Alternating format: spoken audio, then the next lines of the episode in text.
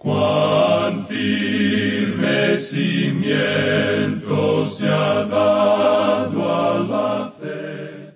A través de la Biblia, un análisis de la Biblia libro por libro que le ayudará a crecer espiritualmente. Estos estudios fueron diseñados por el doctor J. Vernon McGee. Acompáñenos en este fascinante recorrido a través de la Biblia. La palabra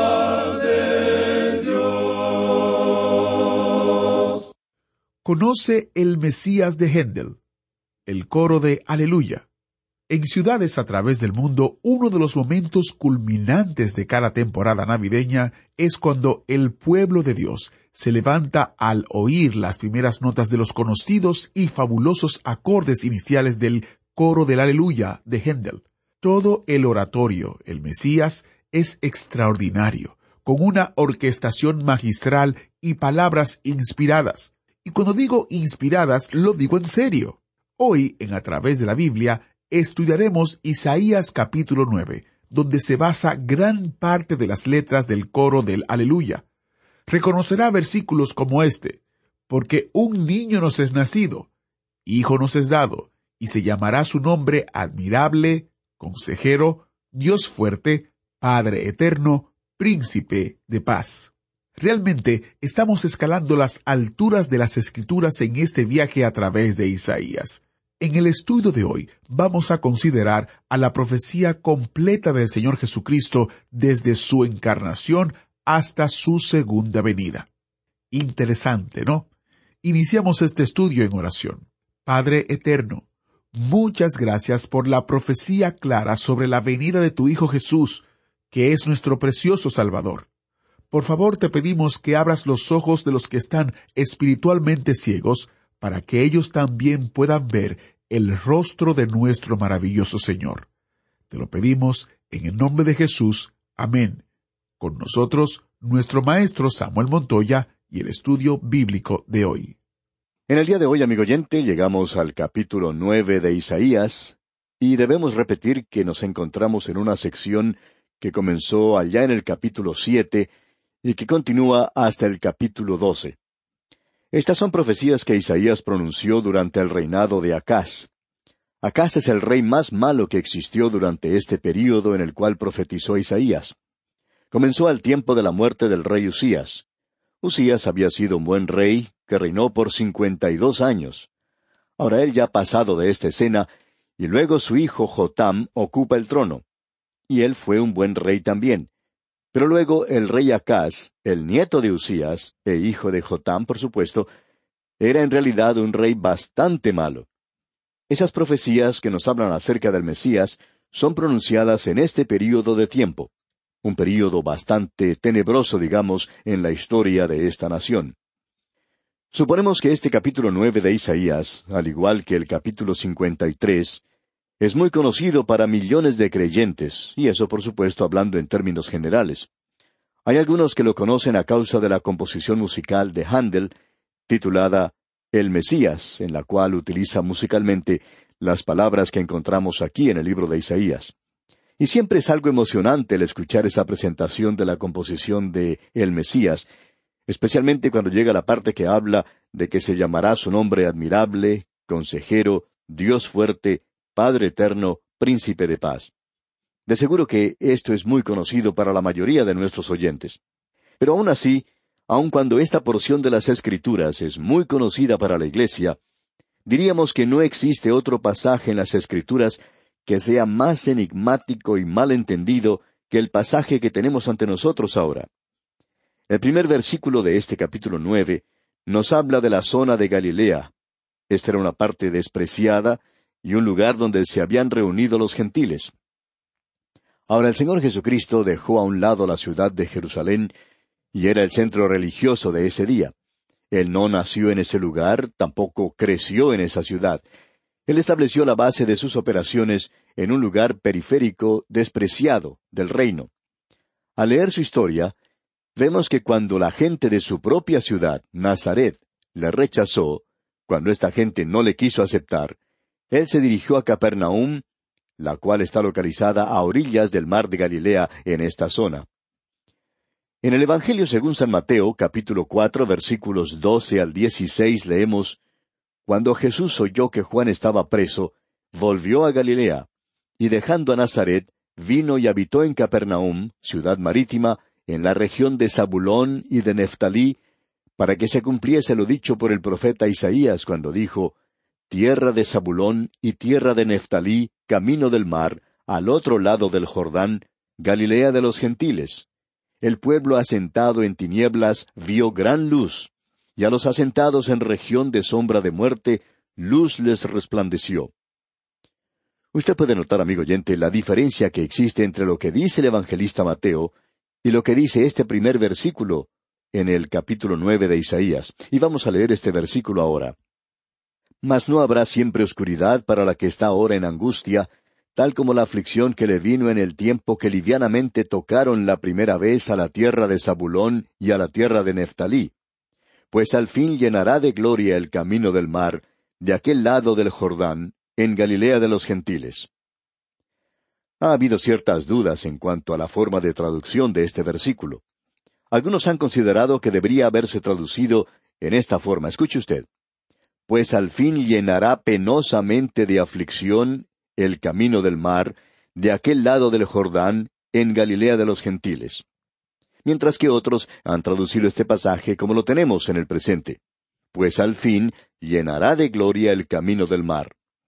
Ahora bien, si tiene que ser traducido como lo tenemos ahora, llenará de gloria el camino del mar, entonces esto se refiere a la primera venida de Cristo. La primera traducción que mencionamos se refiere, por supuesto, a la segunda venida de Cristo. ¿Cuál es entonces? Bueno, creemos que Mateo nos aclaró esto al indicar que se refiere a su primera venida, porque esa zona de Zabulón y de Neftalí, una zona despreciada, estaba ubicada en el norte. Neftalí y Zabulón a su lado ocupaban la zona occidental del mar de Galilea. Nazaret, que estaba en la tribu de Zabulón, y Capernaum, que pudiéramos considerar la base de operaciones del Señor Jesucristo, se encontraba en Neftalí. Por supuesto, sabemos que el Señor Jesucristo nunca cambió su base de operaciones de Capernaum. Es por esa razón que Él pronunció su juicio sobre ese lugar, ya que ellos tuvieron la mejor oportunidad de conocer la luz como ningún otro lugar sobre la tierra. Ahora en el versículo dos de este capítulo nueve de Isaías leemos el pueblo que andaba en tinieblas vio gran luz. Los que moraban en tierra de sombra de muerte, luz resplandeció sobre ellos. Ahora dejando a un lado el tema de la traducción e interpretación del versículo uno, es muy obvio por la lectura de este versículo dos que las personas que vivían en esa zona despreciada de Galilea se encontraban en las tinieblas del paganismo y la tradición religiosa. En ese lugar era donde se mezclaban las enseñanzas del Antiguo Testamento con las que provenían de afuera, del paganismo. Pero cuando el Señor Jesucristo comenzó su ministerio en esa zona, ellos pudieron apreciar una gran luz. Ellos vieron al Señor Jesucristo, la luz del mundo. Y allá en el Evangelio según San Juan capítulo ocho versículo doce tenemos estas palabras. Otra vez Jesús les habló diciendo, Yo soy la luz del mundo.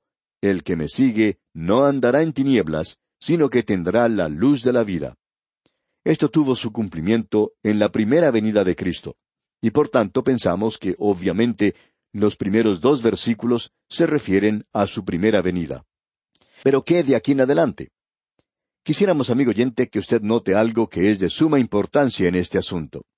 Es la creencia de varios eruditos bíblicos, entre ellos los doctores F. C. Jennings y H. A. Ironside, que aquí tenemos un hiato, una pausa, un lapso de tiempo entre los versículos dos y tres. Así es que el versículo dos se refiere a la primera venida del Señor Jesucristo, mientras que el versículo tres se refiere a su segunda venida. Notemos ahora lo que dice este versículo tres.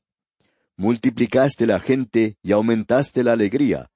Se alegrarán delante de ti como se alegran en la siega, como se gozan cuando reparten despojos.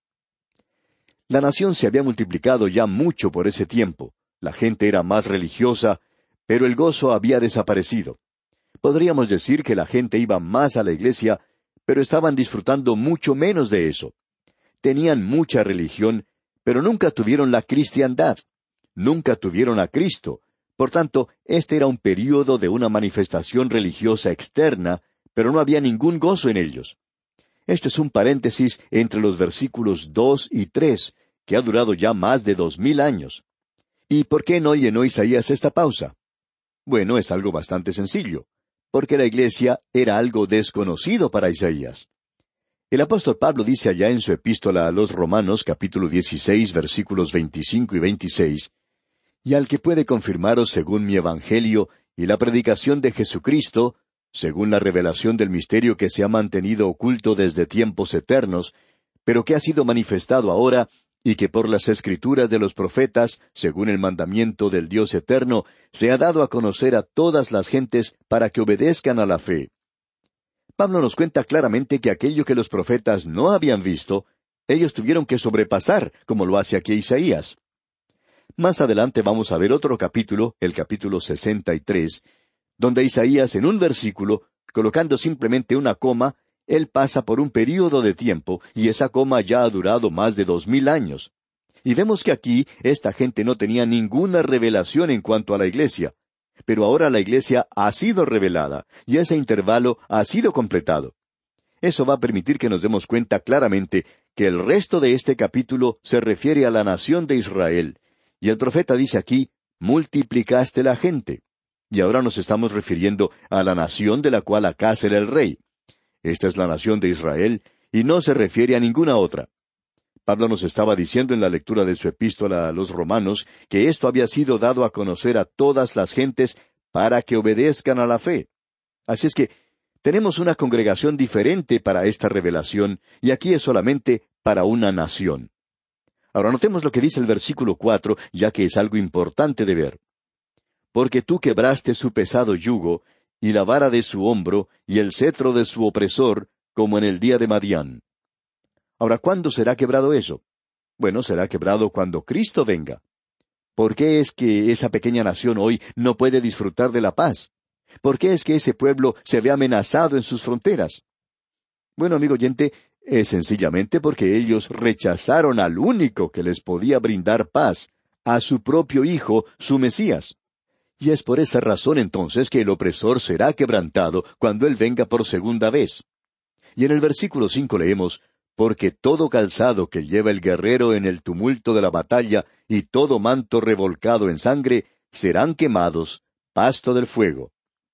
Todos recordamos, o quizá debiera decir la mayoría de nosotros, todavía recordamos ese triste episodio que tuvo lugar en los Juegos Olímpicos de Múnich, Alemania, el 5 de septiembre de 1972, cuando aquellos atletas judíos fueron asesinados y luego sus cuerpos fueron enviados de regreso a Israel.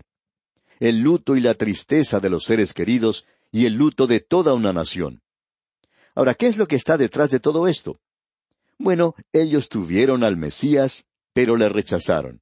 Y Él es el príncipe de paz, y Él es el único que puede traer la paz. Creemos que estos versículos completan el mismo pensamiento que teníamos allá en el versículo tres, y estos echan una mirada más allá al período inmediato que sigue a ese tiempo de la gran tribulación que se acerca. Veamos lo que nos dicen los versículos seis y siete ahora.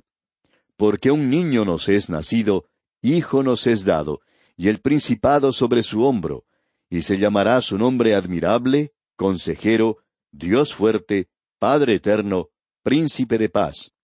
Lo dilatado de su imperio y la paz no tendrán límite, sobre el trono de David y sobre su reino, disponiéndolo y confirmándolo en juicio y en justicia desde ahora y para siempre. El celo de Jehová de los ejércitos hará esto. ¿Tenemos aquí una referencia a la primera venida de Cristo? Bueno, nosotros pensamos eso hoy, es decir, la Iglesia piensa así. La Iglesia promedio piensa de esa manera. Sin embargo, nosotros no pensamos que se refiere a la primera venida de Cristo, sino que se refiere más bien a la segunda venida de Cristo, cuando Él nacerá para esta nación, y eso será realizado de una forma muy interesante. Notemos esto. Aquí tenemos una profecía completa de la segunda venida del Señor Jesucristo, tan completa como la referencia que tenemos allá en el capítulo 53 de este mismo libro en cuanto a su primera venida, y estos versículos aquí continúan el mismo pensamiento que tomamos en el versículo tres y que echa una mirada hacia la segunda venida de Cristo. Ahora, al decir esto, enseguida nos viene a la mente una pregunta. ¿Cómo puede nacer un niño en su segunda venida? Bueno, en primer lugar, aclaremos ese punto de que Él no nos es nacido a la nación de Israel en su primera venida porque ellos no le recibieron. El apóstol Juan dice en su Evangelio capítulo uno versículo once, A lo suyo vino y los suyos no le recibieron. Él nació en Belén en la primera oportunidad. Pero esto no es en referencia a esa ocasión porque ellos no le aceptaron. Los pastores se encontraban allí, los magos vinieron del oriente y eran gentiles. Ellos le aceptaron, pero la otra porción no fue cumplida con ellos. Esto es en cuanto a los versículos tres, cinco y siete. Cristo nacerá para la nación de Israel en su segunda venida. Quizás sería mejor decirlo de otra manera, que ellos nacerán como nación de repente. Esto se menciona de una manera muy clara allá en el último capítulo de Isaías, el capítulo sesenta y seis, versículos siete y ocho. Allí dice, Antes que estuviese de parto, dio a luz. Antes que le viniesen dolores, dio a luz hijo. ¿Quién oyó cosa semejante? ¿Quién vio tal cosa? ¿Concebirá la tierra en un día? ¿Nacerá una nación de una vez? Pues en cuanto Sión estuvo de parto, dio a luz sus hijos. Esa es la gran tribulación, y ellos volverán a nacer en la segunda venida de Cristo. Y en ese sentido, Él nace para ellos. Israel dará a luz un hijo en el futuro. Este será el nuevo nacimiento de la nación de Israel cuando Él venga. Entonces, este mensaje aquí se refiere a la segunda venida de Cristo. Por tanto, no vemos ninguna objeción en destacar esto de que el Hijo es nacido. Esa es su humanidad. Un Hijo es dado. Y eso va a ser realidad en aquel día. Es decir, que será el mismo Jesús que estuvo aquí hace más de dos mil años. Ahora el gobierno estará sobre sus hombros, y esos hombros nos hablan de fortaleza. El gobierno de este mundo será colocado sobre sus propios hombros, y eso será en su segunda venida. No ocurrió durante su primera venida, y eso es según la palabra de Dios. Notemos ahora los nombres que se mencionan aquí. Se llamará su nombre admirable. Ahora, admirable no es un adjetivo aquí, es su nombre. Eso se menciona ya en el libro de jueces capítulo 13 versículo 18.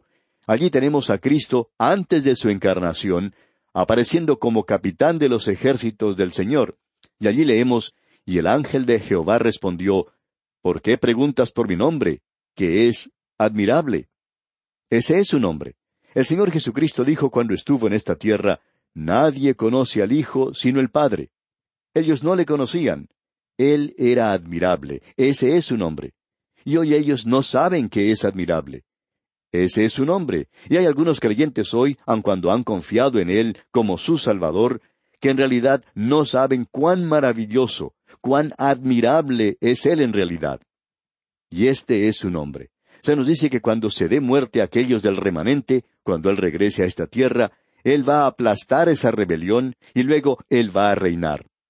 Su nombre es admirable. Y también sabemos que su nombre es consejero. Él nunca buscó consejo de los hombres. Él nunca les preguntó a los demás qué era lo que tenía que hacer. Porque ¿quién entendió la mente del Señor? ¿O quién fue su consejero?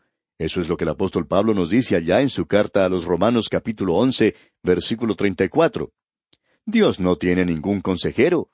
El Señor Jesucristo nunca llamó a sus discípulos a su alrededor y les dijo, bueno, muchachos, ¿qué piensan ustedes que deberíamos hacer?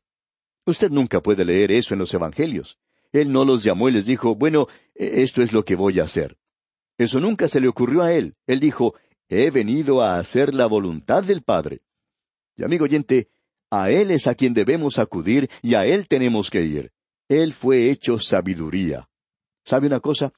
La mayoría de nosotros no es muy inteligente que digamos, pero Él fue hecho para nosotros sabiduría. Y nosotros podemos y debemos ir a Él. Ahora su nombre es también Dios fuerte. El Gabor, esa es la manera de decirlo en hebreo. A Él se le ha dado todo el poder. Él es el Dios omnipotente. Esa pequeña criatura llorando en el regazo de María podría parecer una criatura desamparada. Sin embargo, Él mantenía unido a todo el universo. Eso es lo que podía hacer esa criatura. Y amigo oyente, hoy Él es el Dios poderoso, fuerte. Él dijo, todo poder me es dado. Ahora Él también es Padre eterno. Es el Padre de la eternidad, y eso quiere decir sencillamente que Él es el creador de todas las cosas. Como dijo el apóstol Juan, todas las cosas por Él fueron hechas, y sin Él nada de lo que ha sido hecho fue hecho. Y el apóstol Pablo dice en su epístola a los Colosenses capítulo uno versículo dieciséis, porque en Él fueron creadas todas las cosas, las que hay en los cielos y las que hay en la tierra, visibles e invisibles, sean tronos, sean dominios, sean principados, sean potestades, todo fue creado por medio de Él y para Él. Y también en la carta a los Hebreos capítulo uno versículo dos leemos, En estos postreros días nos ha hablado por el Hijo, a quien constituyó heredero de todo y por quien asimismo hizo el universo. Y luego, Él es llamado príncipe de paz. Shar Shalom. No puede haber paz sobre esta tierra, amigo oyente, sino hasta cuando Él reine. Su gobierno no es algo estático. Lo dilatado de su imperio y la paz no tendrán límite. En estos postreros días nos ha hablado por el Hijo, a quien constituyó heredero de todo y por quien asimismo hizo el universo. No habrá dos días que sean iguales, no habrá ninguna clase de monotonía cuando Jesús esté reinando. Él va a ocupar el trono de David. Aquí se habla literalmente del trono de David que él ocupará cuando venga. En su gobierno se destacará la justicia, el celo de Jehová. Esto no se puede lograr con los planes equivocados del hombre ni con las actividades políticas en nuestros días. Ahora el resto de este capítulo nueve de Isaías nos habla del hecho de su venida. Trata de la situación local existente en esa época, y todo lo que dice allí se cumplió parcialmente, y luego se cumplió en el futuro inmediato de ese entonces, pero también da una mirada hacia el tiempo de la gran tribulación para el cumplimiento completo y final. Dios continuará castigando a esta nación y a todas las naciones que le han dado la espalda hasta cuando Él regrese. Al hombre moderno, por supuesto, no le gusta escuchar cosas como estas. Prefiere escuchar otra clase de mensaje. Pero si usted desea una prueba de lo que estamos diciendo, permítanos decirle, amigo oyente, que usted revise los libros de historia para que allí pueda ver lo que le ocurrió a esta nación. A esa gente le ha sucedido cosas muy tristes. Muchas tragedias han ocurrido para esta gente. Y lo mismo ha sucedido tristemente con otras naciones, y tememos que nosotros estemos viviendo en una época cuando nuestras naciones están madurando prontamente para recibir su juicio. Si logramos escapar, llegaremos a ser los únicos en la historia de este mundo que han logrado escapar. Y eso es algo muy difícil. Nosotros no somos las mascotas consentidas de Dios. Y con esto, amigo oyente, llegamos al final del capítulo nueve. Dios mediante, en nuestro próximo programa vamos a estudiar el capítulo diez y vamos a seguir nuestro viaje por este libro de Isaías. Le sugerimos leer este capítulo diez para estar al tanto de lo que diremos en nuestro próximo estudio. Será pues, hasta entonces, es nuestra oración que Dios colme su vida de ricas bendiciones. ¿Fue de ayuda para usted el estudio de hoy? ¿Desea enviarnos algún comentario de lo que ha estado escuchando? Entonces escríbanos, no espere más. Nuestro correo electrónico es atv@transmundial.org. atv@transmundial.org. Si desea recibir las notas y bosquejos de lo que estamos estudiando, suscríbase gratis en nuestra página en internet a través de la Biblia .org barra notas a través de la Biblia.org barra notas.